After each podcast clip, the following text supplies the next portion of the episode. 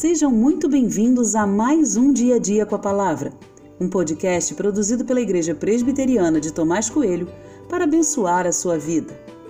O título de hoje é Perfeccionismo ou Perfeição?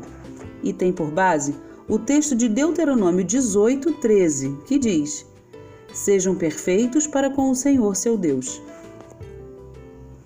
Ser perfeito e ser perfeccionista é a mesma coisa? Se pararmos para pensar, perceberemos que não. E essa discussão brotou em minha mente a partir desse verso. O convite bíblico é para que sejamos perfeitos, mas parece que esse convite encontra mais rejeição do que adesão. Muitos só se enxergam como pecadores e não como novas criaturas. Logo, não conseguem viver o que Cristo fez por elas. Talvez por conta disso elas prefiram o perfeccionismo do que a perfeição. Perfeccionista é aquele que parece gostar de tudo certo, organizado. Alguns citam tal atitude como defeito, mas na prática não veem assim.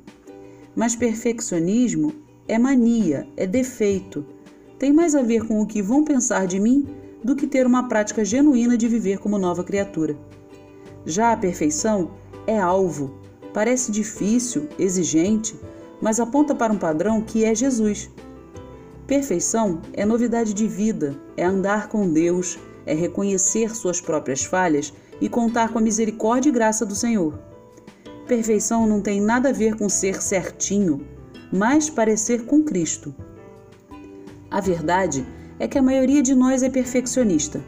Gosta da imagem do certinho, do organizado. Contudo, poucos assumem a responsabilidade de serem perfeitos, como orienta a palavra.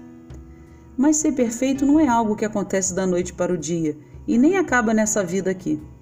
Perfeição é alvo, é caminhada como discípulo, é para a vida toda, todo dia. Então, comece logo. Abandone qualquer perfeccionismo e caminhe para a perfeição.